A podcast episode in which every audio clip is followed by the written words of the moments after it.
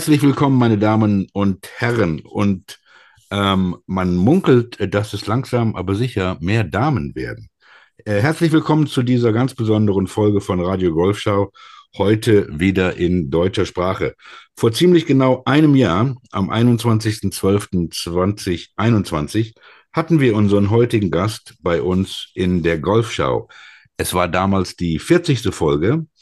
Es war aber die erste, die Marc und ich zusammen moderierten. Heute, 39 Folgen später, ist wie vor einem Jahr abgemacht Karim Baraka, der Präsident der PGA of Germany, wieder bei uns.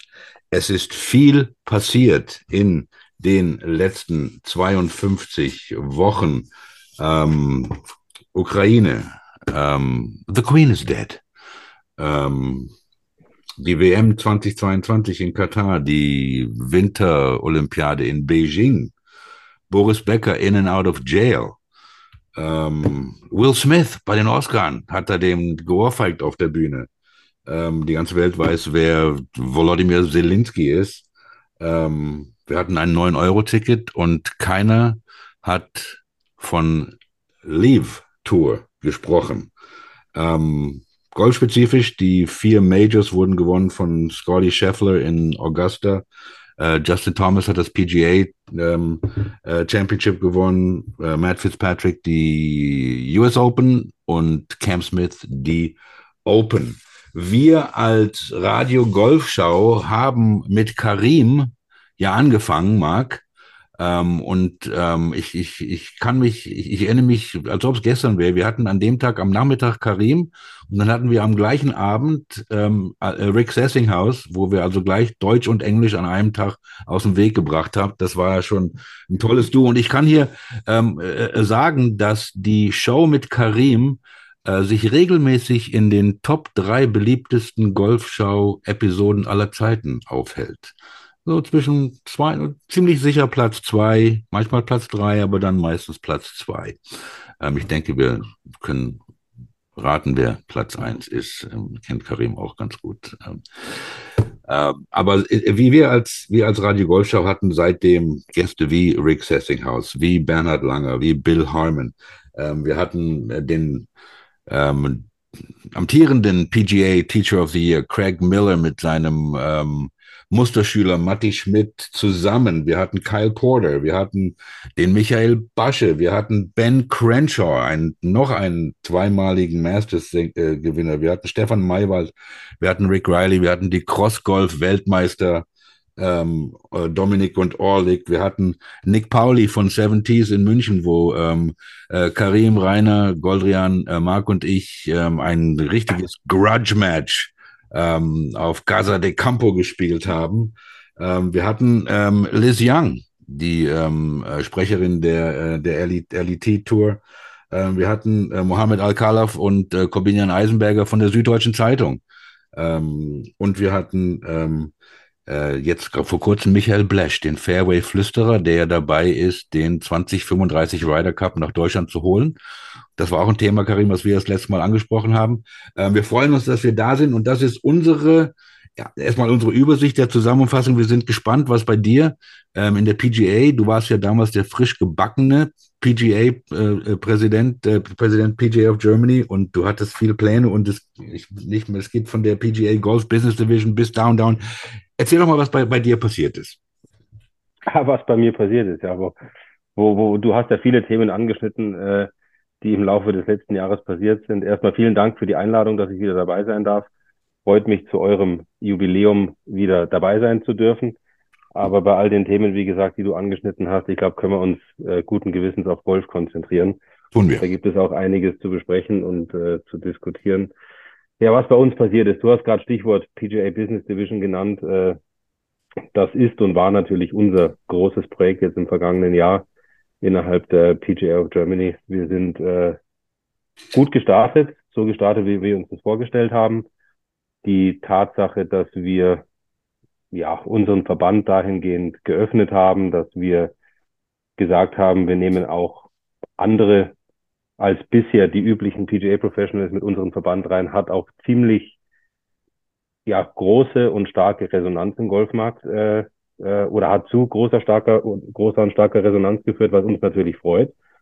Ähm, wir hatten bisher um die zehn Veranstaltungen mit der Business Division, also von Präsenzveranstaltungen bei den BMW Open mit unserer Kickoff-Veranstaltung zu Veranstaltungen im Münchner Golfclub Köln, Referat, ähm, Hamburg, äh, Gutgarden nördlich von Hamburg, dann bei Microsoft in München, äh, auf der ISPO in München. Also es war dahingehend ein sehr, sehr erfolgreiches, äh, erfolgreiches Jahr. Wir haben aktuell insgesamt 450 Mitglieder in der Business Division. Das ist, denke ich, eine, eine recht ordentliche Zahl. 300 von unseren eigenen Mitgliedern, also entweder Golflehrer oder Golfspieler, sind auch in die Business Division gewechselt und der Rest sind, ich nenne es jetzt mal, externe Mitglieder, die im Golfmarkt tätig sind. In der Größenordnung haben wir uns das vorgestellt. Es gibt jetzt auch, muss ich sagen, keine langen Pausen über den Winter. Es geht im Januar weiter mit Veranstaltungen. Ähm, Ende Februar steht unsere PGA-Arbeitstagung an. Das ist ja unser großes Flagship-Event über zwei Tage in Kassel. Auch dahin sind natürlich unsere Business Division-Mitglieder recht herzlich eingeladen und soweit ich weiß, haben sich auch schon einige angemeldet. Also es geht diesbezüglich definitiv in die richtige Richtung, aber PGA of Germany ist ja nicht nur Business Division, beziehungsweise nicht nur annähernd Business Division. Wir blicken zum Glück auch auf ein erfolgreiches Jahr im Bereich der Ausbildung zurück. Äh, wir haben 65 Anmeldungen zum Pre-Course Anfang August gehabt und fast annähernd so viele sind jetzt oder starten jetzt dann auch Anfang kommenden Februar in die Ausbildung. Ähm, das ist ja auch ja mit unser wichtigster Baustein in der PGA, die Ausbildung von PGA Golf Professionals. Der Markt ja, schreit nach gut ausgebildeten Golflehrern. Wenn man sich umhört, wenn man sich umsieht, wenn man die Stellenanzeigen äh, liest, die unterwegs sind. Also auch dahingehend war es äh, war es ein gutes Jahr, muss ich sagen. Sehr schön. Ja, ich habe ähm, ähm, gerade bei dieser bei dieser äh, Business Division, ähm, da habt ihr auch dieses Karriereportal Traumjob Golfplatz. Ähm, vielleicht, ich, und äh, ich, ich habe heute zum ersten Mal äh, in eine Show reingehört, in, in unsere von vor einem Jahr, was ich ja eigentlich nie mache. Ich muss ganz vorneweg erstmal sagen, dieser ähm, äh, Tight Pants Polyester Man hatte vollkommen recht. Ich sage viel zu viel M. Das muss ich mir abgewöhnen. Ähm, aber wir hatten darauf ja, ja auch äh, über, über das Thema Arbeiten im, im Golfverein ähm, auch ähm, schon gesprochen damals was ja früher viel alles ehrenamtlich war, wenn wir über Traumjob Golfplatz reden, ähm, wie und, und wie, wie wird das für potenzie potenzielle Arbeitnehmer attraktiv gemacht? Ähm, sind das, sind das Jobs, die das wirklich ein Traumjob ist, außer dass wenn man, wenn man auch kein Golfer ist? Doch, ich denke schon. Also mit Sicherheit ist der Golfmarkt ein sehr kleiner und sehr geschlossener Markt. Äh, und es gibt natürlich auch Jobs und Berufe auf einer Golfanlage, äh, die von Personen ausgeübt werden können, die nicht zwingend aus dem Golfsport kommen. Also äh, gerade im Bereich Greenkeeping wird viel aus dem Gartenbau äh, gesucht. Ähm, und dieses Projekt Traumjob Golfplatz, äh, das ist ja eine eine Initiative von Wir bewegen Golf. Wir bewegen Golf sind ja die, die, die führenden Verbände in Deutschland, Deutscher Golfverband, wir als PGA of Germany, Greenkeeper Verband, äh, BVGA und der GMVD. Mhm. Und wir, wir nehmen uns immer mal wieder übergeordnete Themen, ich sage jetzt mal zur Brust und, und schauen, wie wir da gemeinsam die Dinge auf den richtigen Weg äh, bekommen. Und haben uns auch zu dem Thema jetzt mehrfach zusammengesetzt und haben uns überlegt, wie können wir dem Fachkräftemangel in der Golfbranche entgegenwirken. Ich meine, wir wissen alle, auf dem Arbeitsmarkt hat sich die letzten zwei, drei Jahre wahnsinnig viel getan und das nicht unbedingt zum Positiven. Mhm. mhm. Äh, also das betrifft nicht nur die, nicht nur die Golfbranche und uns ist natürlich auch klar, dass wir allein durch diese Initiative werden wir die Probleme in der Golfbranche nicht lösen und da werden wir die Probleme des Arbeitsmarktes nicht lösen aber wir wollen über den Kanal einfach an die, an die breite Öffentlichkeit gehen und dieses Projekt ist ja im Prinzip noch in den Startlöchern. Die Website mhm. ist jetzt online seit September, ähm, aber es geht jetzt auch in erster Linie darum, das ganze Thema zu bewerben. Wir müssen ja Leute auf diese Website bekommen, ähm, die eventuell oder Interesse haben, in der Golfbranche zu arbeiten, sie darauf aufmerksam zu machen Und wenn es dann wirklich um, also die, die Möglichkeiten, die man hat, auf einer Golfanlage zu arbeiten oder im, im Golfmarkt zu arbeiten, die werden dort alle sehr attraktiv und, und gut beschrieben und ausführlich beschrieben. Und dann geht der Weg, je nachdem, für was für einen Job man sich interessiert oder was man ausüben möchte. Beispielsweise, ich möchte Golflehrer werden, dann, dann geht eben der Kontakt weiter über uns als PJ of Germany. Ich, ich denke, die, die Frage ist, können sich viele Golfclubs es leisten überhaupt, ähm, qualifizierte Personen einzustellen und auch die Gehälter einem Traumjob gleichzustellen. Nicht? Ich denke, das ist die Frage. Mit, mit ja. wie viele Mitglieder braucht man, um sich die Leute leisten zu können? Nicht? Ich, ich glaube, sie müssen, ich, ich, glaube, sie müssen es sich leisten können. Anders funktioniert es funktioniert mhm. nicht. Also da, da knüpfe ich gern an das an, was ich auch vor einem Jahr gesagt habe. Also wir, wir müssen die richtigen Schritte unternehmen, die Golfbranche insgesamt zu professionalisieren und, und das vor allem über die Mitarbeiter, die auf einer Golfanlage äh, tätig sind. Ich meine, strukturbedingt ist es natürlich so, dass die, dass in allen Golfanlagen oder auf allen Golfanlagen auch, auch ehrenamtlich tätige Personen äh, tätig sind und, und die brauchen wir auch. Aber das, das Kerngeschäft muss in die Hände von gut ausgebildeten, hauptamtlich tätigen Personen. Und äh, du hast es gerade angesprochen, ohne eine vernünftige Bezahlung, vergleichsweise mit dem, was man dann in der freien Wirtschaft verdient, wird nicht funktionieren. Hm. Hm. Mr. Horner, how are you today? Listening. es ist wirklich, es ist fast fürchte, emotional. Meine, meine, Stimme klingt nicht unwesentlich besser als vor einer Woche. Deshalb halte ich mich so ein wenig zurück. Ich habe mal kurz in die Sendung von vor einer Woche reingehört und fand mich grauenhaft und äh, bin immer noch ein wenig krank, aber trotzdem, äh, ich glaube, dass äh, die Diskussion um meine Person hier nichts zur Sache hat, äh, tut. Äh, ich Beware of the injured golfer. Die, die Professionalisierungstendenz innerhalb des Golf Sports oder innerhalb des, der Golfindustrie ist ja etwas, das seit 10, 15 Jahren ja immer wieder, was heißt immer wieder oder permanent diskutiert wird äh, und erst sehr, sehr langsam greift. Ja. Ähm, aber ich glaube, wenn es richtig greift, äh, kann sich da eine Menge bewegen. Ja. Ähm, Frage ist halt, und da gebe ich dir durchaus recht, Frank, sind Leute willens, das zu bezahlen, was man eigentlich bezahlen muss oder, mhm. oder erwarten kann für so einen Job mit dieser Verantwortung als Manager, als Greenkeeper ist man in der Lage als Golfclub. Und ich glaube, da wird es eine ganze Menge Herausforderungen innerhalb der nächsten Jahre geben, ähm, wie überlebt man überhaupt? Also in dieser sich verändernden Zeit, wo alles wesentlich teurer geworden ist als vor drei Jahren. Also ich weiß nicht, wie, wie die, die Preise überhaupt äh, sich jetzt gestalten auf dem Markt, aber alleine was Sprit, was Energie, was äh, Rohstoffe kosten, dürfte ja alle Anlagen vor erhebliche Probleme stellen. Und ich glaube, das wird nicht von Amateuren gelöst werden können. Ähm, vielleicht doch, aber ich glaube, da braucht es professionelle Unterstützung. Ja, definitiv. Ähm, also natürlich, ja, da muss ich mich vielleicht wiederholen. Also natürlich, ich hatte vorhin gesagt, die Anlagen müssen sich das leisten können. Mit Sicherheit gibt es auch Anlagen, die tun sich da schwer. Aber das muss mal grundsätzlich die Einstellung sein.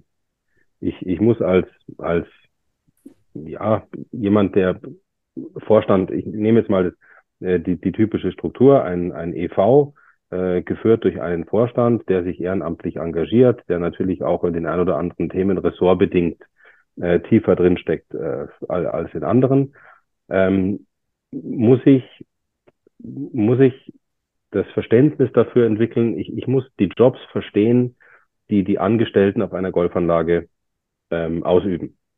Da geht, denke ich, los, ähm, meines Erachtens. Ich glaube, dass da das Verständnis äh, vielerorts fehlt. Und da spreche ich nicht nur vom Greenkeeper oder von dem Clubmanager oder Geschäftsführer. Das geht hin äh, zu den Golflehrern, das geht auch zu den Sekretariatsmitarbeitern.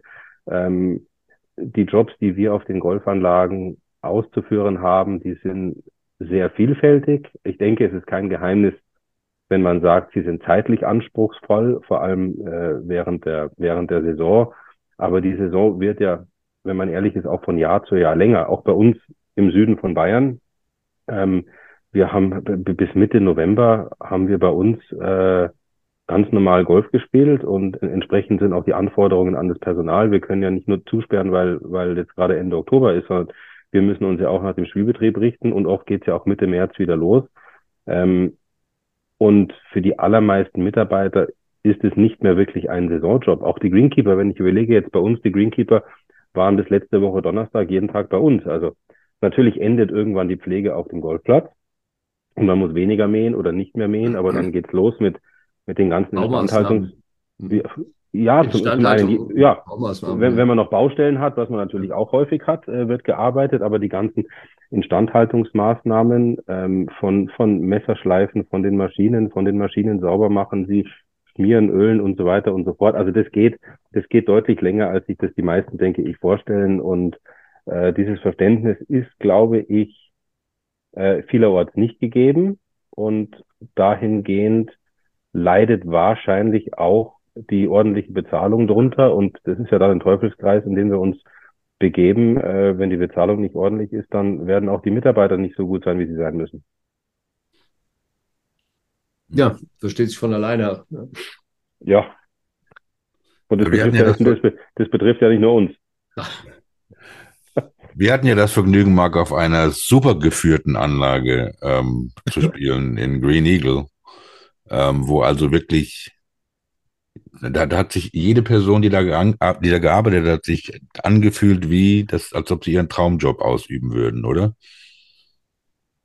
Ja, also das, das, es war eine, eine, eine wirkliche Identität, also eine Produktidentität oder eine Firmenidentität, die dort auch gelebt worden ist. Und das, äh, das, das hat man gespürt. Das ist aber auch wahrscheinlich, es liegt so ein bisschen sicherlich auch an, an, an Blash, der dann letztendlich so sowas auch vorlebt. Ne? Es ist sein Platz, es ist seine Vision. Diese Vision will er teilen, die will er mitgeben. Das sollen alle teilen, möchten alle teilen und die ziehen auch alle, zumindest mal war das mein Gefühl, an einem Strang. Und das ist so eine Betriebskultur, die man zuerst mal herstellen muss gemeinsam. Ähm, und die ist ja nicht immer und überall gegeben. Also wenn man. Ja, ja aber das ist, das ist ein sehr gutes Beispiel. Unternehmensgeführt, äh, Eigentümergeführte äh, ja. Golfanlage. Und ich kenne Michael ja auch schon, jetzt muss jetzt haben wir 2022, äh, 13, 14 Jahre. Wir waren damals mit der, mit der Pro Golf Tour, damals noch EPD Tour dort. Und äh, wie du richtigerweise sagst, Marc, der, der lebt es tagtäglich vor. Also wenn die was umbauen, der sitzt selber auf dem Bagger den ganzen Tag. Der sitzt auf dem Fährwehrmäher und macht mit und schaut, dass alles läuft. Also der, der ist ein, ein, ein perfektes Vorbild für alle anderen Mitarbeiter auf der Golfanlage. Aber da ist nun mal auch durch die Struktur Kontinuität gewährleistet. Ja.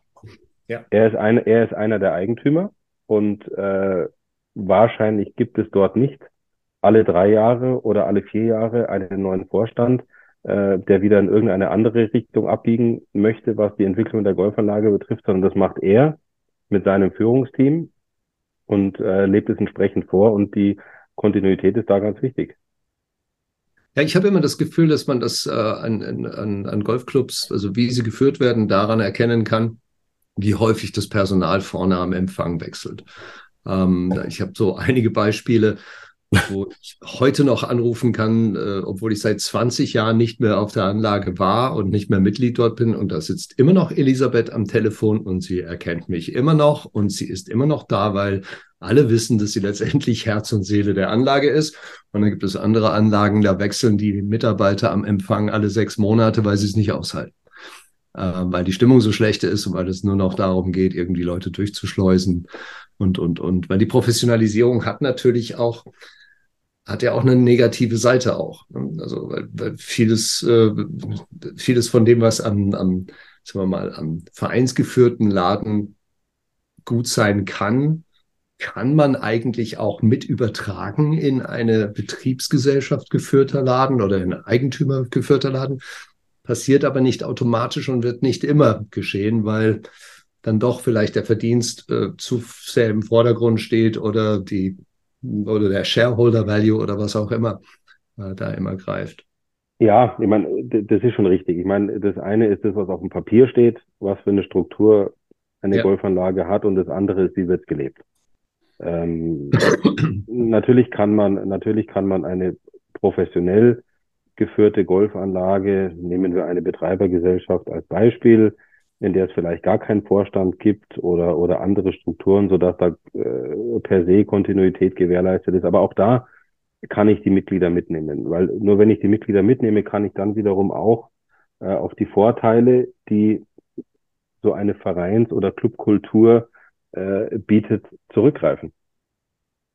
Ich meine, wenn ich mir überlege, ich habe mich ja auch mit vielen, mit vielen Kollegen jetzt unterhalten über, über die Entwicklungen im aktuellen Jahr und die ganzen Preissteigerungen und, und viele Golfanlagen machen, machen Preissteigerungen in Höhe von 10, 15 Prozent, obendrauf vielleicht noch Umlagen. Das funktioniert nur, wenn alle mitmachen. Ja, und das funktioniert nur, wenn man die Leute ab, schon vorher abgeholt hat. Ja. Also wenn die Leute den Weg mit dir schon eine ganze Zeit lang gegangen sind und auch Vertrauen zu dir haben und nicht das Gefühl haben, die ganze Anlage existiert eigentlich nur, um Geld zu verdienen. Ähm, wobei ich auf keinen Fall Betreibergesellschaftsbashing betreiben will. Ich kenne äh, einige Betreiber, die ihren Laden genauso führen, dass man tatsächlich da auch nach 15 Jahren anrufen kann und die Mitarbeiter sind entweder immer noch da oder nachdem sie studiert haben wieder da oder äh, sind nachdem sie woanders waren wieder zurückgekommen. Also äh, man kann das nicht alles über einen Kampf scheren, auf keinen Fall. Nee. Ähm, ja, äh, lass uns doch einen Schritt weitermachen. Also Golf vielleicht nicht nur irgendwie aus, aus, der, aus, dem, aus dem Betriebsbereich heraus mal betrachten, sondern was halt tatsächlich golferisch im letzten Jahr passiert ist. Ähm, wir haben vorher darüber gesprochen, Frank und ich, ganz kurz, bevor du dazu geschaltet wurdest. Äh, in dieser letzten Sendung fiel das Wort Leave kein einziges Mal. Also die Abkürzung lief kein einziges Mal, worauf Frank dann sagte, ja, das gab es auch damals natürlich noch nicht. Und in der Tat ist es so, es gab es wirklich nicht. Äh, Dezember des letzten Jahres waren natürlich schon, waren die Pläne schon äh, bekannt. Man hat schon gehört, äh, Norman bringt sich mal wieder in Stellung, angeblich Mickelson vielleicht, ja, äh, da soll unglaublich viel Geld im Hintergrund agieren. Äh, ein Jahr später blicken wir auf die erste abgeschlossene Leaf ähm, äh, Saison. Äh, wir blicken auf eine komplett veränderte Golflandschaft, zumindest was Männergolf angeht. Äh, es werden einige der Top-Spieler von Saudis, also von, den, von der Leaf Tour abgeworben. die PGA Tour, das ist ja nicht die einzige Tour der Welt, aber es ist die Tour, die viele von uns als die Tour wahrnehmen, ist einfach kaum wiederzuerkennen. Sind komplett neue Namen entstanden, sind ganz neue Maßnahmen auch entstanden. Jay Monahan hat angefangen, Leuten mehr Geld im Vorfeld zu geben. Also das Verhältnis für die Spieler hat sich verändert. Unglaublich viel ist durchgeschüttelt worden. Wie hast du das eigentlich erlebt und wie habt ihr das als PGA erlebt? Es ist sicherlich spannend, nicht nur als Sky-Zuschauer mal das zu betrachten, sondern auch mal aus dem Blick des, des Professionals, der ja auch die Player vertritt und nicht nur die Teaching Pose. Also ich muss sagen, das war tatsächlich sehr, sehr spannend zu beobachten, die ersten Monate. Ich muss sagen, ich bin froh, dass es sich nach dem Wechsel von Cameron Smith insgesamt wieder ein bisschen beruhigt hat danach. Mhm. Ich meine, das, das war ja so ein weiterer Höhepunkt im Laufe der Saison mit den Interviews vor, im Vorfeld bei der Players Championship und äh, ständig wollten sie ihm irgendwas, irgendwas entreißen, ob er jetzt doch wechselt oder nicht. Und äh, grundsätzlich muss ich sagen, begrüße ich alles und jeden, der sich, der sich mit dem Thema Golfsport und auch auf der Ebene, von der wir jetzt sprechen, mit Lift Tour, PGA Tour, DP World Tour, beschäftigt und sagt, da möchte ich investieren und ich möchte auch irgendwas anders machen. Also absolut richtig, unterstütze ich zu 100 Prozent. Was mich tatsächlich an dem Thema wahnsinnig gestört hat, ist, wie die Verantwortlichen der einzelnen Touren mit dem Thema umgegangen sind, äh, wie sie miteinander umgegangen sind mhm. und zu was das geführt hat in dem Verhältnis der Spieler untereinander. Also die, die, die sind ja auseinanderdividiert worden, äh, beispiellos, muss ich sagen. Also wenn man sich überlegt, was für eine, was für eine tolle Gemeinschaft auf der Tour normalerweise herrscht und vor allem zwischen Spielern, die gemeinsam Ryder Cup oder mehrere Ryder Cups gespielt haben, egal ob verloren oder gewonnen, ähm, diese ja, Freundschaften sind dadurch völlig zerstört worden. Ich glaube, dass die Verantwortlichen der Touren damit keinem guten Beispiel vorangegangen sind. Ich glaube auch, dass es die Presse zerpflückt hat, von vorne bis hinten. Ähm, wenn ich mir überlege, die, die, die ersten Pressekonferenzen bei dem ersten äh, Live Golf Turnier in London, als dann Ian Poulter gefragt wurde, ob er denn auch ein Turnier in Russland spielen würde, wenn der Putin das Geld geben würde. Also äh, das war journalistisch schon unterirdisch, muss ich gestehen. Somit und das ist das, was mich wirklich beschäftigt hat. Es ging über Monate nicht um Golf, nicht um Sport. Es ging darum, wer kriegt welche Strafen, wer verklagt wen, äh, wer darf wo nicht mehr spielen, Majors oder was auch immer. Und es ist völlig am Thema vorbei, muss ich sagen. Ähm, und da hat es keiner der Verantwortlichen geschafft, den Fokus wieder ein bisschen auf Golf zu richten. Ich habe den Eindruck, jetzt kommen wir so langsam wieder dahin. Äh, wie gesagt, der Wechsel von Cam Smith war dann nochmal so ein, so ein Höhepunkt im Laufe des Jahres. Äh, grundsätzlich wollen wir doch, wollen wir doch Golf-Fans begeistern und nicht äh, unterteilen in Live-Fans und PGA Tour-Fans und DP World Tour-Fans. Äh, wir wollen, wir wollen den Golfsport voranbringen. Wir wollen äh, den, den Zuschauern gute Events bieten. Und man muss natürlich schon auch fairerweise sagen, dass ein Sportler, egal ob Golfer oder Fußballer oder was auch immer er sein möchte, natürlich ist Geld interessant. Das ist doch völlig klar. Und das ist auch der Grund, warum die letzten Jahrzehnte ganz, ganz viele Top-Spieler von der DP World Tour auf die PGA Tour gewechselt sind.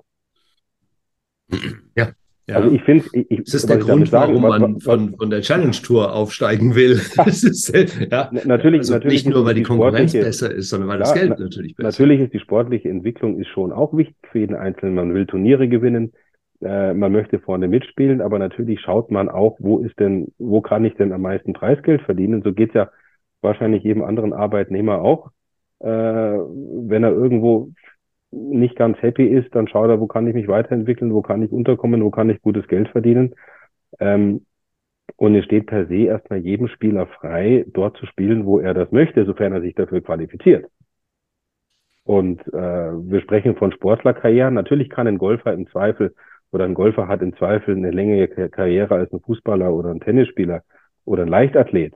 Aber es kann ja trotzdem immer was dazwischen kommen. Wir sehen immer wieder Karrieren, die durch Verletzungen auch im Golfsport äh, beendet werden. Und äh, wie gesagt, völlig legitim ähm, seitens der Spieler zu sagen, ich spiele auf der Tour oder ich spiele auf der Tour. Aber für die Live Tour kann man sich ja nicht qualifizieren. Da muss man ja, ich meine, John Daly hat ja Norman nachts um drei angerufen, please take me. Ähm, nicht, das, das ist, ist ja eine Einladungslinie, aber ähm, und ich, ich, ich ganz natürlich ist es jedem überlassen, wo er spielt und wofür er spielt, aber wenn es halt nur um die Kohle geht, ist es meiner nach äh, meiner Meinung nach schwer, die sportliche Motivation zu verstehen, denn ähm, ich, ich habe bis jetzt konnte mir noch keine erklären, ähm, warum einen sportlichen Grund, warum man da spielen würde.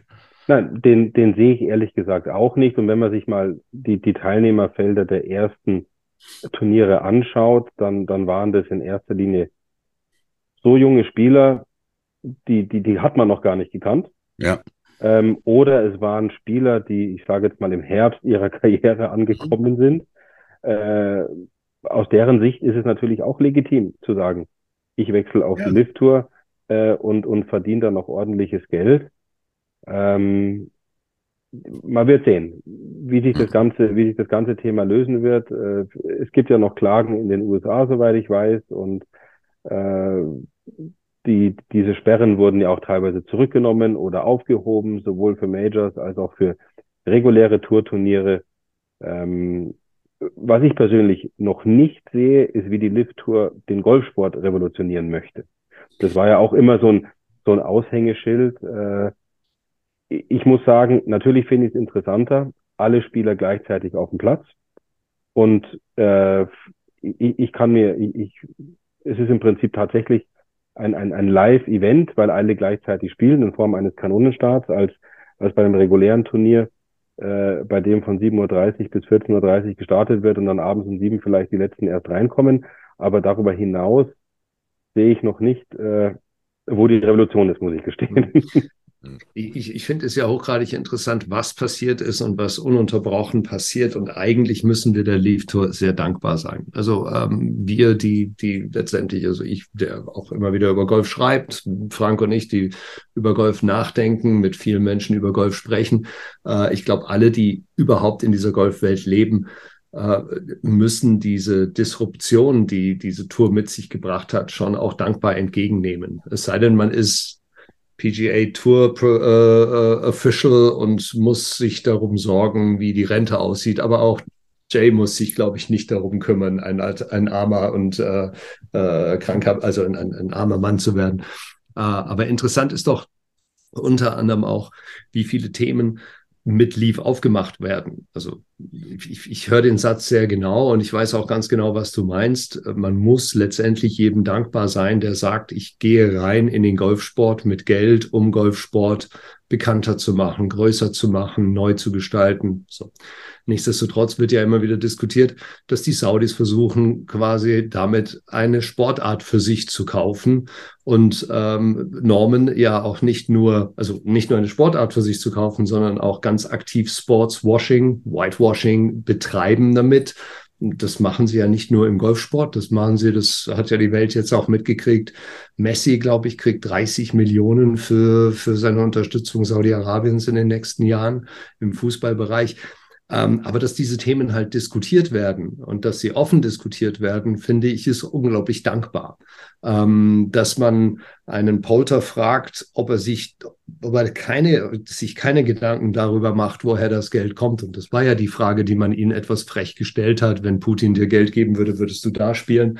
Ähm, äh, ich finde es berechtigt, diese Frage zu stellen. Ich finde es interessant und berechtigt zu hinterfragen, woher das Geld kommt. Ich finde das auch wichtig zu hinterfragen, woher das Geld kommt. Ich finde es ähm, interessant auch in meiner Wahrnehmung, wie sehr sich mein Bild dieser Sportler verändert hat. Ja, dass Phil plötzlich, der wirklich von allen nur geliebt worden ist, die letzten was weiß ich wie vielen Jahren, äh, Phil the Thrill, plötzlich als, als, als Lederjacken tragender, Sonnenbrillenbewerter, äh, Dauerfastender, Kaffee trinkender Bösewicht plötzlich dasteht und sagt, they are dangerous motherfuckers. Ähm, und er plötzlich dann wirklich der Buhmann geworden ist. Und ich muss gestehen, allerdings, ich vermisse Phil Mickelson weil er ist ja wirklich verschwunden. Er ist in diese Leaf-Tour hineingegangen und eigentlich findet er nicht mehr statt. Dustin Johnson findet nicht mehr statt. Für viele von uns finden diese Spieler, die da jetzt unter riesen Tamtam da hingegangen sind, de facto einfach nicht mehr statt.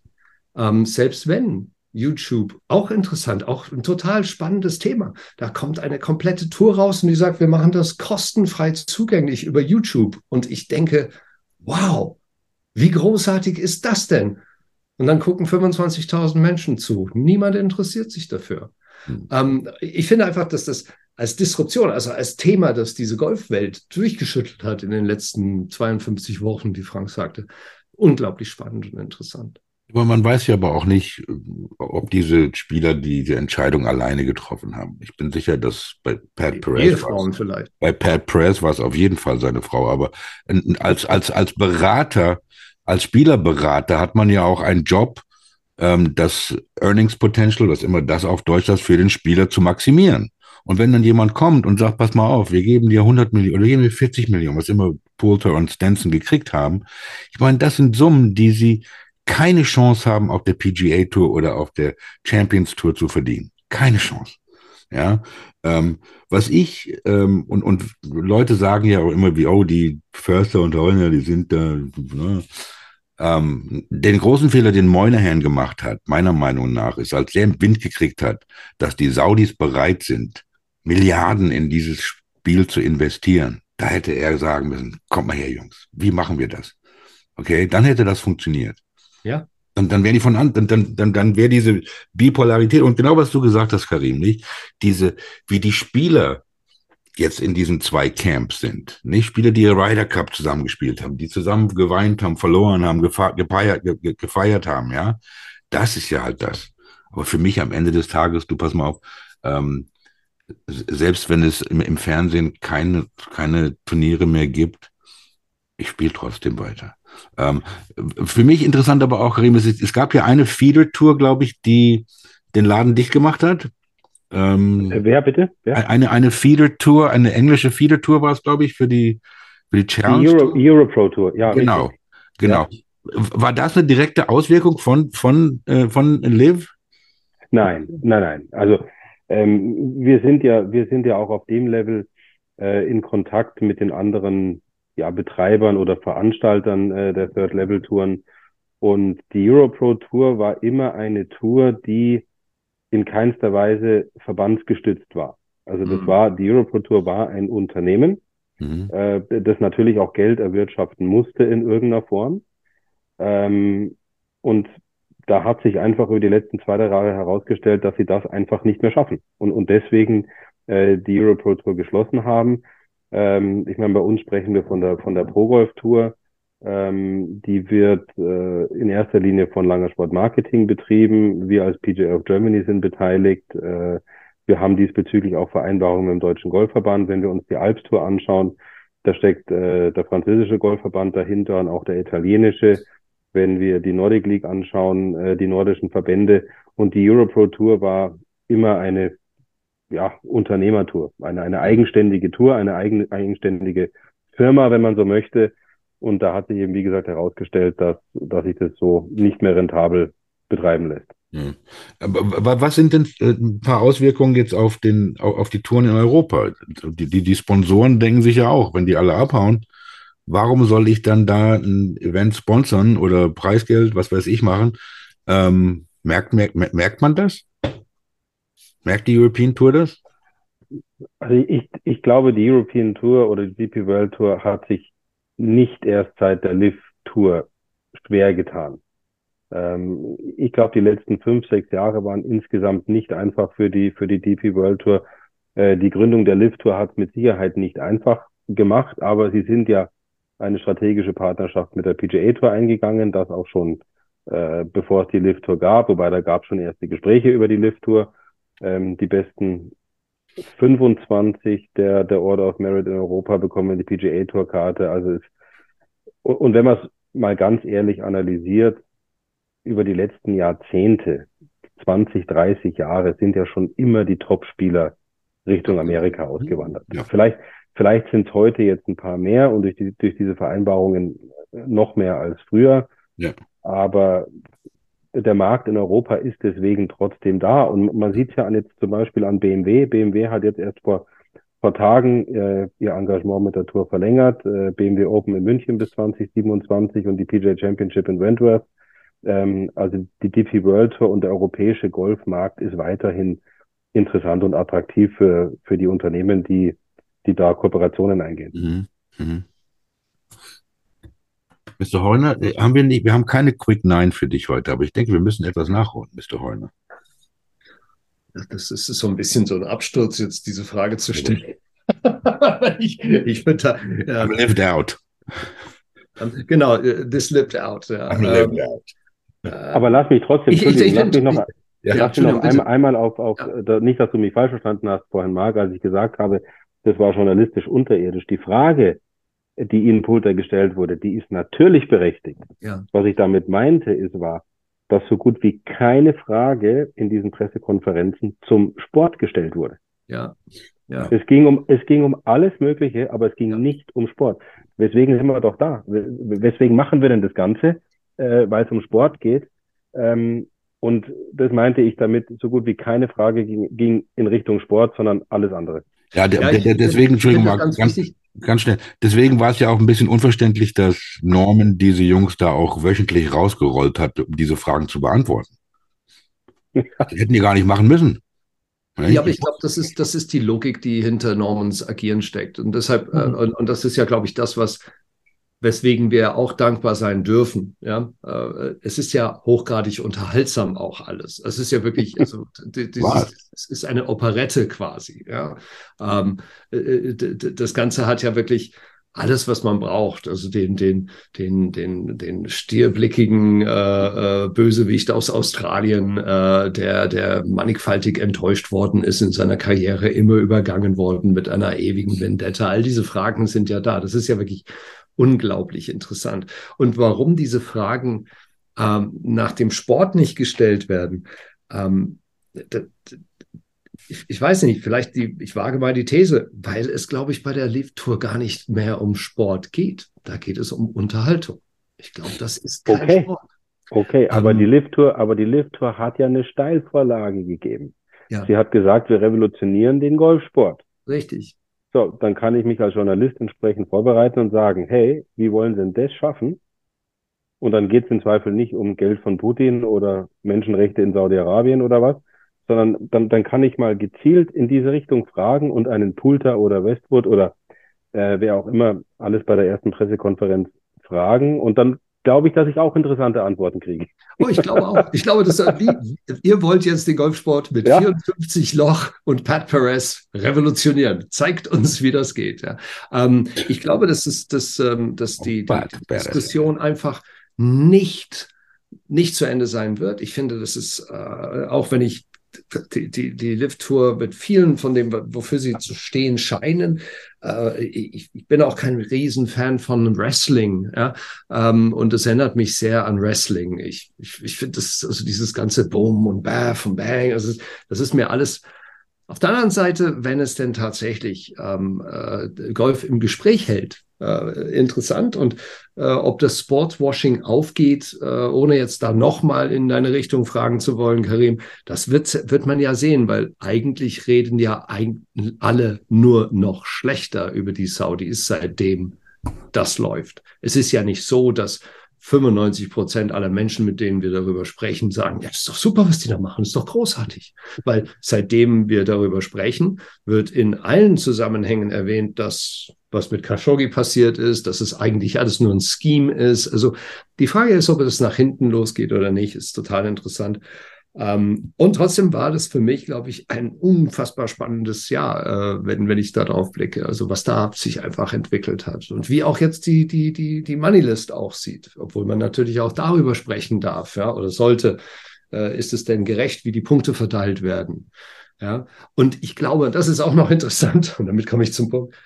Wir erfahren und lernen über die Lift-Tour so viel mehr über die Machenschaften innerhalb der großen Touren. Wir erfahren so viel mehr über das, über den täglichen Kampf von Tour-Professionals, die auf Minitouren gewinnen und niemals ihr Geld sehen und äh, irgendwo in, in Houston auflaufen und einen Scheck überreicht bekommen und diesen Scheck niemals einlösen konnten, weil der Tourveranstalter schon längst pleite war und immer versprochen hat, ich zahle dich nächstes Jahr. All das haben wir ja gelernt und all das sind ja Einblicke in so eine Golfwelt, die wir oder die viele von uns nicht kannten und eigentlich ein gefundenes Fressen.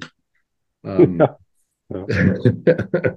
Wovor ich allerdings überhaupt keine Angst oder Bedenken habe, du hast es vorhin angesprochen, dass die Lift-Tour den Golfsport übernehmen wird. Das wird nicht passieren, meines Erachtens. Also mal abgesehen davon, natürlich hält der finanzielle Atem der Saudis hält lange. Das, das ja. wissen wir allen. Alle, das haben wir in anderen Bereichen auch schon gesehen. Die Frage ist, äh, wie lange haben sie Lust auf das Ganze?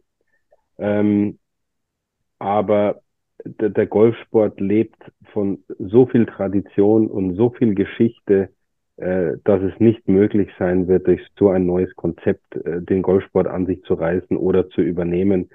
Die Herausforderung, wie bei vielen, wird sein, Tradition und Zukunft, wie verbinden wir das vernünftig miteinander? Wie entwickeln wir den Golfsport weiter? Wie, wie, wie machen wir ihn noch attraktiver?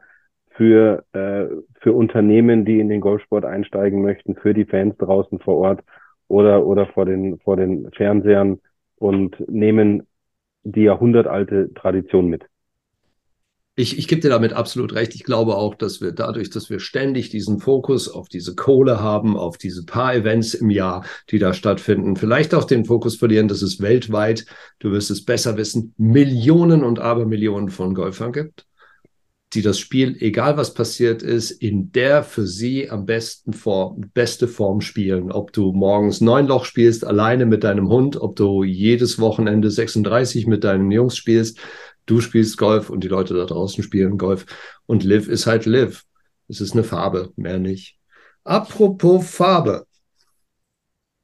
Ähm, es gab in der Quick Side der Sendung mit dir, hat sich die Quick Nine ein wenig weiterentwickelt. Du hast vielleicht mal reingehört in die eine oder andere Sendung, vielleicht auch nicht. Das war ja auch die erste Quick Nine mit ihm. Genau, es war die allererste Quick Nine und die war auch schnell. Die war tatsächlich. Super, super schnell. Ich habe die heute noch gehört. ja, in der Zwischenzeit sind ja, und das hat manchmal 13, 14 Fragen und die dauern ungefähr eine Stunde, bis man durch ist.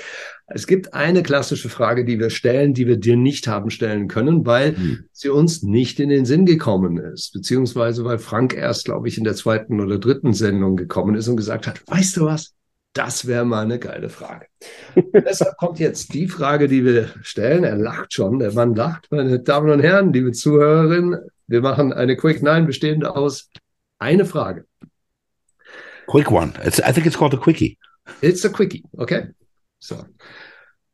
Du hast ein x-beliebiges, aber für dich extrem wichtiges Turnier, Matchplay, Veranstaltung gewonnen. Mm. Nee, machen wir es anders. Dein Club ist zum Club des Jahres gewählt worden. Du gehst mit all deinen Mitarbeitern, Angestellten, Pros abends feiern. Gefeiert wird in einer Karaoke-Bar. Mit welchem Lied beginnst du den Abend? Und welches Lied singst du, wenn alle betrunken sind, du vermutlich auch, um den Abend zu beenden? Du musst singen, du musst zwei Lieder nennen. Da hast jetzt genau das richtige Thema für mich getroffen. Ich kann bin dazu so- sagen, um ich dir ein bisschen Zeit zu geben, ja, Ben Crenshaw hat für seine Antwort mehr als eine Minute gebraucht. Auf jeden Fall, eine Minute haben Silence. wir schweigend verbracht und haben Das- ihm beim, Zus beim Denken zusehen dürfen. Man, könnte, man konnte ihn denken hören. also Aber Martin hat es auch beantwortet. mal schauen, ob die eine Minute reicht. Also Ja. ich bin, ich bin weder im Singen gut, aber das spielt ja bei Karaoke keine Rolle, Nein. weil die meisten, die da vorne stehen, äh, können es wahrscheinlich nicht wirklich. Aber ich bin auch tatsächlich schlecht in Musiktiteln oder ich, ich höre querbeet, was im Radio läuft, was in den Charts ist. Wenn du mich jetzt fragen würdest, was ist gerade dein Lieblingslied, nicht mal das könnte ich dir beantworten, weil ich höre halt das Zeug, was im Radio läuft. Also mit welchem Lied beginne ich den Abend und was singe ich, wenn alle besoffen sind? Jawohl. Mann, oh Mann. Aber schau, mein, mein Sohn und meine Frau haben vorhin ein nettes Lied gehört. Ähm, Jetzt, jetzt kommt WhatsApp, hausinternes WhatsApp. Ja, ja, So, nee, nee, jetzt haben wir den voll Jetzt für ein kommt- Lied gehört.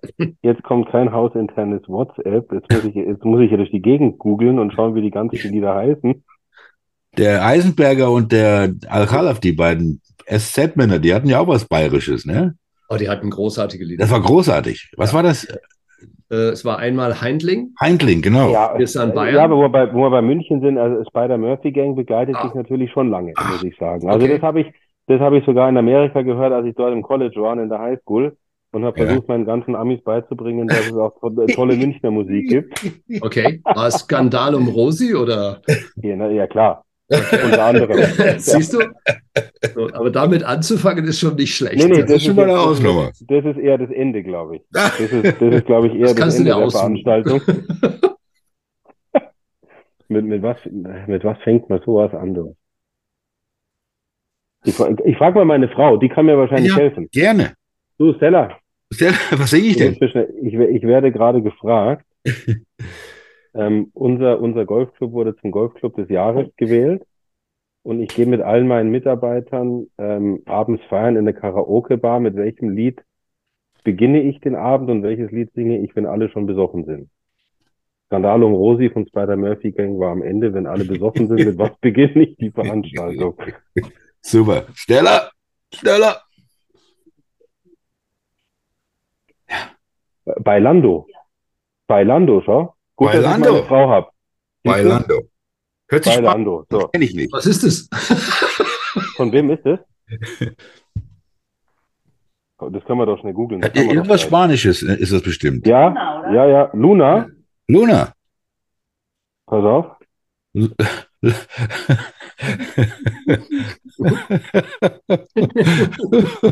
Super.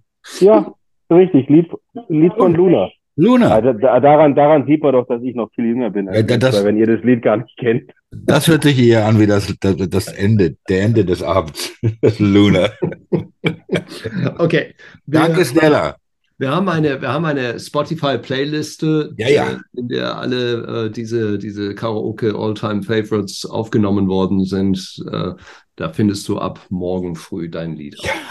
Ja, wo, das ist bestimmt noch nicht drin. Das wie ist das ganz bestimmt noch nicht drin. Das wüsste ich. ja, so geht's, nicht? Äh, wie war dein Golfspiel dieses Jahr?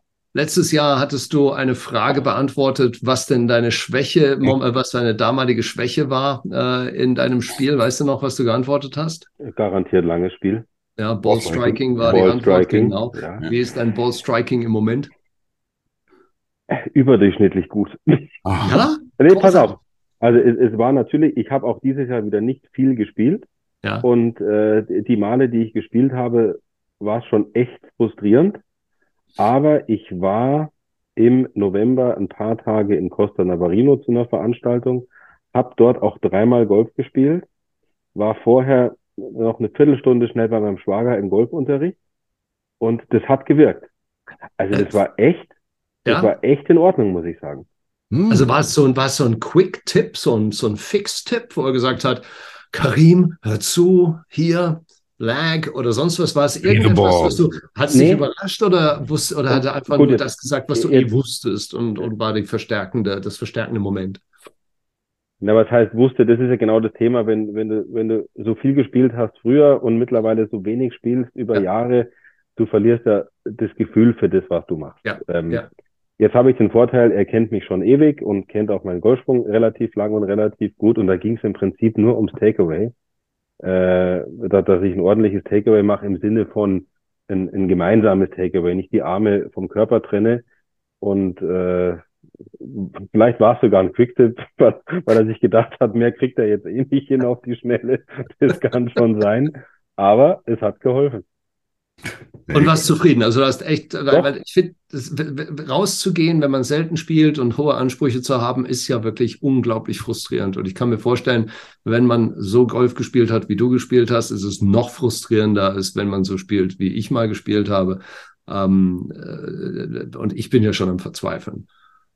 Nee, also ich habe ein paar Löcher gebraucht, aber dann ja. muss ich echt sagen, war echt zufrieden mit meinem Spiel und dass ich das sagen kann, äh, da bin ich schon echt happy drüber. Ja, großartig. Das, das muss auch sehr schön sein, Costa Navarino, habe ich gehört. Sensationell. Ja, wirklich super. Also ich, ich, ich war vor Jahren mal dort, 2016, äh, habe dort ein Programm gespielt, da war ich zum ersten Mal dort. Da gab es jetzt diese neuen Plätze vom Olasabal noch nicht, die haben wir dieses Jahr erst aufgemacht. Aber es ist vom Hotel über die Trainingsanlagen, über die Organisation auch von vor Ort wie du von Golfplatz zu Golfplatz gebracht wirst und deine Golfschläger stehen schon überall fertig auf dem Kart und äh, die Golfplätze waren super in Schuss noch, muss ich sagen. Und also, kann ich wirklich nur jedem empfehlen, dorthin zu fahren. Also, dieses überdurchschnittlich gute Ballstriking brauchst du, ähm, wenn, äh, wenn es unser Rematch gibt. Denn Goldren hat ja letztes Mal wirklich nicht viel gezeigt, muss ich sagen. Und, ja, ich auch nicht. aber ähm, Herr Horiner ist, äh, ist äh, die Range Rat geworden und äh, sein Spiel hat äh, ziemlich, äh, ja, ja. Abgebaut, ja. Nein, nein, nein, nein, im, im Gegenteil. Du hast wirklich ähm, überschnittlich gut für deine Verhältnisse gespielt, die letzten zwei Mal, wo wir, die einzigen zwei Mal, wo wir zusammen gespielt haben. Weil du sagst. Hat mich, hat mich Kohle gekostet. Hat mich Kohle gekostet. Euro. Äh, ähm, Karim, du hattest auch das letzte Mal gesagt, dass du sehr ähm, involviert warst mit, ähm, mit, den, mit den Rules. Ähm, was kommt da, kommt da 2023 irgendwas Neues auf uns zu, was du vielleicht weißt, was wir nicht wissen?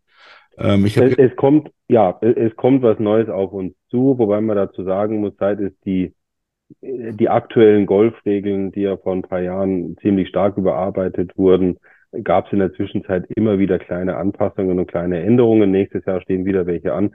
Ich muss gestehen, ich habe es mir im Detail noch nicht angeschaut. Mhm. Ähm, muss ich mir über den Winter zu Herzen nehmen, dass ich weiß, was nächstes ich Jahr Ich habe irgendwo gelesen, dass dieser Standing Putter nicht mehr erlaubt, nicht mehr erlaubt ist. Was ich super finde, muss ich sagen. Da gibt es halt den Putter, den man da hinstellen konnte und ja. der stand dann allein, dann komme ich dahinter und dann konnte man den so richtig so das, also ich glaube, 99 Prozent aller Golfer, die das Ding gesehen haben, konnten nicht glauben, dass das überhaupt erlaubt war. Aber wahrscheinlich ist es eher ein Fortschritt äh, in Bezug auf Zeitersparnis, weil wer so einen Putter hat und dann da sieben oder achtmal vor und zurück geht und schaut, ob der richtig zielt und richtig steht und ja. doch noch ein bisschen nach links und wieder zurück nach rechts, da stehst du ja minutenlang äh, auf dem Grün, bis was vorwärts geht. Und das war ja auch damals äh, eine der Hauptintentionen, die Golfregeln zu verändern, einfach um das Spiel zu beschleunigen und es nicht nur in dem Sinne, dass man die Suchzeit von fünf auf drei Minuten verkürzt hat, sondern auch andere, äh, andere Dinge. Und äh, also wenn, wenn das eine der Regeländerungen ist, dann ist es mit Sicherheit eine vernünftige. Mhm. Mhm. So, lass uns doch mal einen Blick in die Zukunft werfen, vielleicht einfach, weil jetzt haben wir ja relativ viel Rückblick äh, betrieben und so. Ähm, für fürs nächste Jahr 23, was meinst du? Ähm, was wird denn die große Herausforderung in 23 sein fürs Golfspielen? Für die Industrie, für die Clubs, für uns? Also ich sage jetzt mal, auch da ist die, die Golfbranche nicht isoliert. Also natürlich das ganze Thema äh, Preisentwicklung, ja. die wir ja seit jetzt 12, 13 Monaten äh, ziemlich stark spüren. Ähm, viele kommen an ihre Limits oder mit Sicherheit sind noch einige über ihre Limits äh, drüber. Ähm, zum Glück muss ich sagen, haben wir das Thema Nachhaltigkeit, äh, ja, Naturschutz haben wir schon relativ lang auf der Agenda. Vielleicht nimmt das Ganze jetzt noch Fahrt auf, um ja. weiter Kosten zu reduzieren, ja. weil es ja irgendwo ja. auch äh, dort Zusammenhänge gibt. Ähm, ich meine, die, die große Herausforderung in unserer, in unserer Branche ist weiterhin Menschen für den Golfsport zu begeistern. Also wir blicken zurück auf zwei Jahre des leichten Wachstums. Äh, letztes Jahr waren es, ich glaube, 3,4 Prozent und es wurde als total tolle Entwicklung dargestellt. Frenetisch bejubelt, ne? Ich, ja. ich, ich sehe das überhaupt nicht so, muss ich gestehen. Also wir haben, wir sind so ein Riesenland mit über 80 Millionen Einwohnern, äh, auch mit einer demografischen Entwicklung, die in keinster Weise gegen den Golfsport spricht, um ehrlich Nein. zu sein. Nein. Ähm, und es sind immer nur noch 0,8 Prozent der Gesamtbevölkerung, die bei uns Golf spielen. Das ist eine Katastrophe auf gut Deutsch. Wir brauchen 4, 5, 6, 7 Prozent, äh, die Golf spielen, damit wir in irgendeiner Form äh, von einer breiten Sportart sprechen können oder annähernd von einer breiten Sportart sprechen können. Im, im Spitzensport, da muss ich sagen, da entwickeln wir uns wirklich gut. Also ja. da, da, da wird sehr, sehr gute Arbeit geleistet auf allen Ebenen, sowohl bei den Damen als auch bei den Herren. Ich meine, zwar letzte Woche war Q-School in für die LPGA Tour. Drei Damen haben die, haben die Karte wieder geschafft. Also, und auch bei den Herren, wir haben zehn auf der DP World Tour nächstes Jahr. Also die, die Entwicklung im Spitzensport ist wirklich toll. Und Kompliment an alle, die da, die da involviert sind, äh, von Verbänden über Clubs, über Spielerberater, über Trainer und so weiter und so fort. Ähm, aber wir müssen, wir müssen in die Breite. Wir müssen in die Breite, äh, damit wir diese Branche wirklich voranbringen. Kann man kaum was zu beifügen. Also, ja, also so, wie gesagt, so, ähm, weil es auch wahr ist. Also es Wach, ist ja Wachstum nichts, ist toll. Man streiten kann. Ne? Wachstum, Wachstum ist toll. Drei Prozent finde ich nicht so toll. Ich hätte mhm. lieber sieben oder acht Prozent und das über Jahre hinweg, ähm, damit wir irgendwann da hinkommen, ähm, wo wir sein wollen und wo wir sein müssen. Aber man muss auch fairerweise sagen, das ist ein langer Prozess. Keine, keine Sportart wächst wächst in, in der Form, wie ich es mir jetzt oder wie ich es jetzt gerade ausgesprochen habe. Oder das ich Ziel, das ich ausgesprochen Ich weiß gar nicht, ob viele Sportarten überhaupt diese Wachstumsraten äh, haben, wie wir sie jetzt gerade im Golfsport erlebt haben äh, nach der Pandemie und im letzten Jahr. Mit Sicherheit nicht. Viele andere Sportarten sind geschrumpft Sterben, und ja. natürlich und natürlich vor allem in erster Linie die, die Indoor stattfanden, ja. ist ja ist ja völlig klar. Aber, aber nichtsdestotrotz äh, müssen wir aufpassen, dass wir uns jetzt nicht wieder irgendwo da einpendeln, wo wir vor der Pandemie waren mit 0,5 Prozent oder mal 0,1 Prozent Rückgang, sondern wir müssen da wirklich schauen, dass wir, dass wir die Massen äh, für den Golfsport in irgendeiner Form begeistern. Und da muss viel passieren auf, auf, auf ganz vielen Ebenen und da hilft mit Sicherheit auch ein Ryder Cup, der mal in Deutschland stattfinden wird, hoffentlich. Aber auch der Ryder Cup alleine wird es nicht lösen. Ja, wir hatten ja letztes Mal vom Solheim Cup gesprochen, der in Deutschland ja. war. Und das war ja auch ein super Event. Und ähm, ähm, da ist ja auch am Ende des Tages nicht viel ähm, bei rausgekommen, ähm, äh, denke ich mal. Aber ähm, ich denke, Wobei, 20. Darf ich, darf ich da ganz kurz? Wir, wir, wir blicken schon sowieso ein, äh, hier in Deutschland oder im deutschsprachigen äh, Raum auf eine immense Beteiligung von weiblichen Spielern. Also äh, im Vergleich zum, zum englischsprachigen Ausland haben wir sehr, sehr viele äh, weibliche Spieler, die gerade auch da, äh, sagen wir mal, eigentlich mit so einem Solheim Cup auch abgeholt werden könnten oder müssten. Also da, da fiel, glaube ich, der Solheim Cup schon auf sehr fruchtbaren, aber auch gut bestellten Boden. Ähm, ich glaube auch, dass, ich weiß nicht, ob der Ryder Cup uns da wirklich so weit nach vorne holen wird. Ich weiß nicht, ob es in Frankreich zu einem Boom geführt hat, ob die Italiener das jetzt erleben werden. In Italien ist ja Golf auch kein wirklicher Volkssport. Ne? Habe ich neulich irgendwie Zahlen gesehen. Ist ja winzig in, in Italien. Aber da gibt es halt die politische Unterstützung dafür. Die Frage ist natürlich, was macht man daraus im Vorfeld und im Nachgang? Ja. Also die, ich sage jetzt mal, diese, diese drei Tage Ryder Cup, die ändern erstmal gar nichts. Natürlich ist, ist der Golfsport in der Presse und natürlich rennen da 60, 70.000 Zuschauer pro Tag hin und finden das toll und würde ich auch. Aber es geht darum, was passiert im Vorfeld und vor allem, was passiert danach. Ich muss ja das, ich muss ja das Momentum in irgendeiner Form mitnehmen und daraus Programme entwickeln, um, um die Leute, die durch den Ryder Cup vielleicht erstmals Interesse am Golfsport äh, gezeigt haben, dann mitzunehmen auf dem Weg. Ja, und wie, wie Michael Blesch über, über, über den, über 2035 spricht, als, als Event mit diesem Glamping und diesem ganzen Drum und Dran, das ist ja eine ganz andere Dimension von selbst was in, in Paris abging. Das sind ja ganz, das sind ja ganz, ganz neue Ideen und, und genau das, wie es der Super Bowl macht, wie es Kentucky Derby das macht, nicht? Da sind, das, das sind halt, ist halt diese Amerikanisierung auch. Ähm, ich denke, das ist der richtige Weg. Es schwappt ja immer alles zu uns rüber und nach Deutschland dauert es halt gerade noch etwas länger als woanders. Ja, vielleicht so ein bisschen wie die, wie die Waste Management Open in Phoenix. Äh, wenn man sieht, was da jedes Jahr los ist und mhm. wie sich dieses Event entwickelt hat über Jahre genau. und Jahrzehnte. Also ich bin mir sicher, da sind auch ganz, ganz viele Menschen vor Ort, die nicht Golf spielen, sondern einfach nur Sportfans sind und Teil dieser Veranstaltung sein wollen. Und deswegen muss ich sagen, bewundere ich den, den Michael Bleschter auch in, in einer bestimmten Art und Weise, weil der sich wirklich Gedanken macht und Gedanken macht, wie, wie kann man oder wie muss man etwas anders machen, um, um vielleicht nicht nur die, äh, die 700.000 Golfer, die wir aktuell haben, in Deutschland anzusprechen, sondern der macht oder der will aus dem Ryder Cup ein Event machen. Ein Volksfest. Ja, ganz genau. Ja. ja. Und, und das macht, das macht Norman ja, das machen die Saudis ja. Da gibt es Konzerte und da gibt es das und das und das. Und, ja, gibt's gibt's gibt's woanders auch. In Wentworth gibt's auch Konzerte und äh, die haben auch verstanden, dass es um mehr geht, als 72 Löcher Golf zu spielen. Und äh, ich glaube, dass das die Turnierveranstalter insgesamt erkannt haben. Jetzt geht es um die entsprechende Umsetzung und auch und auch BMW hat es verstanden. BMW sagt, eine BMW Open ist, ist nicht ist kein reines Golfturnier. Das, das, das soll eine Brand Experience sein mhm. für die Leute, die, die nach München kommen zur, zur BMW Open. Was hast du noch am Zettel, Mr. Horner?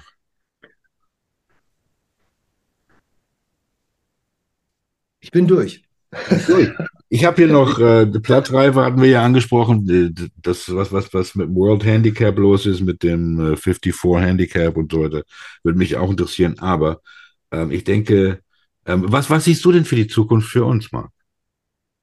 Für uns? Ja. Das ist ja schon fast eine intime Frage, Frank. Ist es. Ist ja auch ein bisschen emotional heute. Also ich bin froh, dass es dich gibt.